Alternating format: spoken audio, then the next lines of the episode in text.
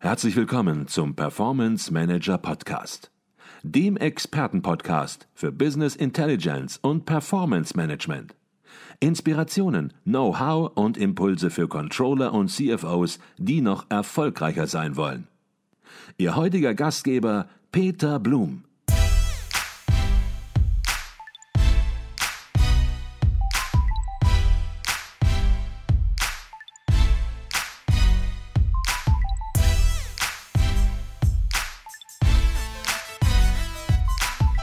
Herzlich willkommen im Performance Manager Podcast. Mein Name ist Peter Blum und bei mir ist ein wohlbekannter Gast im Podcast. Wir haben uns schon sehr intensiv über die Auswirkungen der Digitalisierung und über disruptive Geschäftsmodelle unterhalten und auch die Auswirkungen dieser aufs Controlling und auf Controller selbst. Ähm, herzlich willkommen im Performance Manager Podcast zum zweiten Mal Professor Dr. Ut Schäffer. Dankeschön. Herr Schäfer, wir sind hier auf dem Kongress der Controller in München. Und wenn man sich hier umschaut, dann stellt man fest, dass entgegen einer, ja, auf der einen Seite weit verbreiteten Meinung, nämlich dass das Controlling eine ziemlich starke Männerdomäne sei, hier in München wohl auf der anderen Seite der Frauenanteil, zumindest sieht es optisch so aus. Jetzt sagen Sie schon nicht ganz so, vielleicht habe ich da nicht ganz genau hingeguckt, aber ich habe einen Frauenanteil gesehen, wo ich gesagt habe, der ist schon hoch. Ähm, jetzt ist es ja so, dass das Thema Gender und alles, was damit verbunden ist, gesetzliche Regelungen oder auch Frauenquoten ins Aufsichtsräten, das wollen wir gar nicht bewerten jetzt, sondern das lassen wir einfach mal so stehen eben aber nicht unumstritten ist einerseits, andererseits das Thema aber möglicherweise sogar als Megatrend unserer Zeit identifiziert äh, werden kann. Und Grund genug für Sie an der WHU in Wallen dann sich mit diesem Thema natürlich mal auseinandergesetzt zu haben. Ja, wie ist es jetzt? Sie haben da gerade schon so ein bisschen die Stirn in Falten gelegt. Äh, ist das Controlling jetzt eine reine Männerdomäne oder eine Frauendomäne? Oder beides oder wie sieht die Wirklichkeit aus? Ja, ja, genau. Die Frage ist ja immer, ist das Glas halb voll, ist das Glas halb leer? Und ich glaube, was man sagen kann, ist in der Tat, dass das Controlling, wenn man auf die Zahlen schaut, weit weniger Männer dominiert ist, als man intuitiv vermuten würde. In unserer Studie zeigt sich, dass der Anteil der Frauen im Controlling bei etwa 43 Prozent liegt und damit auch ähm, leicht über dem bundesweiten Durchschnitt über alle Berufsfelder. Ja. Und ich meine, das ist ja, das ist ja für eine traditionell wahrscheinlich schon deutlich stärker männerdominierte Profession ähm, eine ganz, eine ganz ordentliche Zahl. Mhm. Was wir aber auch festhalten müssen ist, dass keine Parität besteht. Mhm. Es sind immer noch mehr Männer und weibliche Führungskräfte finden wir im Durchschnitt auf deutlich niedrigeren hierarchischen Ebenen als Männer. Mhm. Und Sie haben den Kongress angesprochen. Also mein optischer Eindruck war 80 Prozent, 70 Prozent Männer, aber vielleicht täusche ich mich äh, da auch. Ich habe mhm. gestern die Frau Zilmer noch mal gefragt, was die Mitgliedschaft im ICV betrifft. Ja. Da sind wir wohl bei 75 Prozent Männer. Okay. Ja, also da, da scheint ich bin mir gar nicht sicher, wie wir das interpretieren äh, wollen, aber da ist der Männeranteil dann offensichtlich, zumindest was die Mitgliedschaft im Verein betrifft, doch noch ein bisschen höher. Aber Botschaft von mir und unserer Studie, basierend im Übrigen auf Daten der Bundesagentur für Arbeit, ja. äh, 43 Prozent Frauen. Also wir nähern uns der Parität. Okay. Sie hatten gerade gesagt, wenn man in Führungspositionen reinkommt, ich habe viel mit Controlling-Leitern und mit Finanzchefs zu tun. Und mein Eindruck, mein persönlicher Eindruck ist, je höher man in die Hierarchie kommt, genau. desto mehr Männer sind da. Ähm, jetzt ist natürlich die interessante Frage, Sie bestätigen das schon, das entspricht der Wirklichkeit, aber wie wird sich das entwickeln, wenn man sich über die nächsten Jahre das anschaut? Ähm, der Frauenanteil ist, Sie sagten das, inzwischen schon höher und ähm, auch in jüng mit jüngerem Alter sind viele Frauen entsprechend ähm, einen höheren Anteil auch in der Controllerschaft vertreten. Heißt das dann zwangsläufig auch logischerweise, dass mit zunehmender zeitlicher Entwicklung auch mehr Frauen in Führungspositionen ihrer Einschätzung nach rutschen werden? Logischerweise sicherlich nicht. Also was wir in der Tat beobachten können, ist, dass im Einstiegsbereich und für jüngere Altersklassen ein deutlich höherer Anteil von Frauen, von Controllerinnen ähm, da ist. Mhm. Das ist gut und das können wir beobachten und das passt ja auch schön zu diesem Trend zu diesem gesellschaftlichen Trend, mhm. zu dieser Makrotendenz, die wir äh, beschrieben haben. Die eigentliche Frage, die kommt dann ja aber noch, setzt sich dann auch mit höherem Alter dieser Trend für die jetzige Generation fort? Ja oder nein? Ich glaube, das hat ganz, ganz viel mit der Vereinbarkeit von Familie und Beruf zu tun. Mhm. mhm. Das hat ganz, ganz viel damit zu tun, wie wir uns da als Gesellschaft im Allgemeinen, aber wie sich da auch die Unternehmen aufstellen. Wenn man jetzt wieder in unsere Studie schaut, kann man sehen, dass immerhin 28 Prozent der Controllerinnen heute in Teilzeit arbeiten okay. und nur 4 Prozent der Männer. Mhm. Ja, das ist zumindest mal ein kleiner Indikator dafür, weil diese Zahlen sahen früher auch mal anders aus, wenn man da weiter zurückgeht, dass sich da etwas verändert hat. Also mehr Flexibilität mhm. angeboten wird. Ob das schon das Ende der Fahnenstange ist, ob das schon ausreicht, um diesen Trend wirklich mhm in ausreichendem Umfang weiterzuschreiben, vermag ich nicht zu beurteilen. Aber ich glaube, der Trend, der Trend stimmt an der mhm. Stelle. Also Sie sagten, dass mehr Flexibilität, weil mehr mhm. Controllerinnen in Teilzeit sind, was aber dann in der Tat eben nicht diese logische Schlussfolgerung beinhaltet, Absolut. dass das Führungspositionen in Zukunft äh, werden, die durch weibliche Controlling besetzt werden, weil es möglicherweise auch schwieriger ist, in Teilzeit eine Führungsposition in einem Unternehmen zu haben, ähm, eine Leitungsfunktion für ein Team.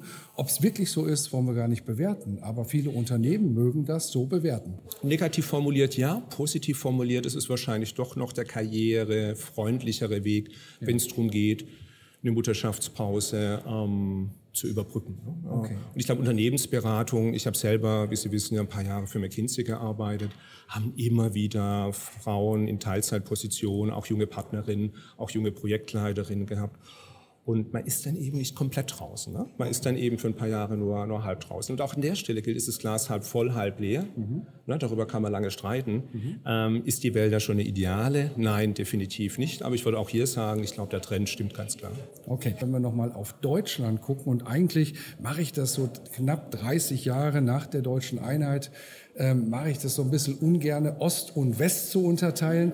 Aber in Ihrem Falle oder beziehungsweise in Bezug auf männliche und weibliche Controller und Controllerinnen ist das erforderlich, weil es dort nämlich signifikante Unterschiede gibt. Und haben Sie Unterschiede ausgemacht. Vielleicht mögen Sie dazu ein bisschen was sagen. Absolut und vielleicht ein Satz vorneweg. Ich glaube durchaus, dass es legitim ist, sich das anzuschauen, weil wir lernen an ganz, ganz vielen Stellen, dass solche Veränderungen mindestens eine, wenn nicht zwei oder hier und da auch mehr Generationen brauchen.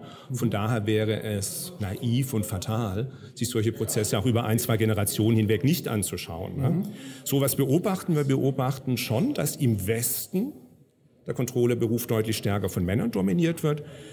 Ähm, der Frauenteil, der Frauenanteil liegt dort bei 43 Prozent, wenn man unsere Studie schaut. Im ja. Osten liegt er bei 56 Prozent, also deutlich höher. Ne? Da zeigt sich eben doch die ganz andere Historie, äh, was Berufstätigkeit von Frauen allgemein und auch von Berufswahl, Berufstypen, äh, äh die Frauen im, im, alten Osten in der DDR wahrgenommen haben, mhm. doch noch äh, äh, relativ klar auch im Spiegel unserer aktuellen Zahlen der Bundesagentur. Mhm. Interessanterweise ist es auch nicht nur ein Thema fürs Controlling. wir haben durchaus auch angeschaut, finden wir diese Ost-West-Unterschiede auch in anderen Finanz- und Managementberufen und die mhm. finden Sie durchgängig. Ne? Das sind immer so 10 Prozent Unterschied. In mhm. Leitungspositionen, bei dem Thema waren wir ja ein bisschen weiter vorne, mhm. Äh, ist der Unterschied durchaus fast bei 30 Prozent. Okay. Ne? Also noch ausgeprägter, deutlich ausgeprägter. Okay. Beleuchten wir es nochmal von einer anderen Perspektive. Ja. Sie haben einen Lehrstuhl an der WHU, Otto Beisam School of Management in Wallender und ähm, ja, sind dort mit jungen Menschen konfrontiert, mit äh, Leuten, die nicht nur ins Controlling rein wollen, sondern sie sich auch in Unternehmensführung, in Führungspositionen allgemein ins Unternehmen rutschen. Aber das sind natürlich auch die zukünftigen Controllerinnen und Controller von morgen. Wenn Sie jetzt äh, Ihre Beobachtungen aus der Universitätspraxis nehmen, ähm, was können Sie da zu diesem Thema sagen? Haben Sie da eine Parität zwischen weiblichen und männlichen Studenten? In der Studentenschaft? Mm, nee, kämpfen wir auch noch. Also ich sag mal, wo wir uns extrem schwer tun, ist bei Doktoranden. Ja. Na, also wir kämpfen, wir versuchen zu rekrutieren. Ich kann die Gelegenheit hier vielleicht über diesen Podcast auch nutzen, ein bisschen Werbung zu machen. Okay. Na, junge, potenziell promovierende junge Damen, bewerbt euch bei uns sehr gerne. Wir tun uns schwer, genug Doktorandinnen okay. äh, für dieses Feld zu finden. Okay. Ein Thema, das ich durchaus auch von vielen Kollegen und Kolleginnen höre. Also scheint auch nicht nur ein Thema von uns an der WHU zu sein. Ne?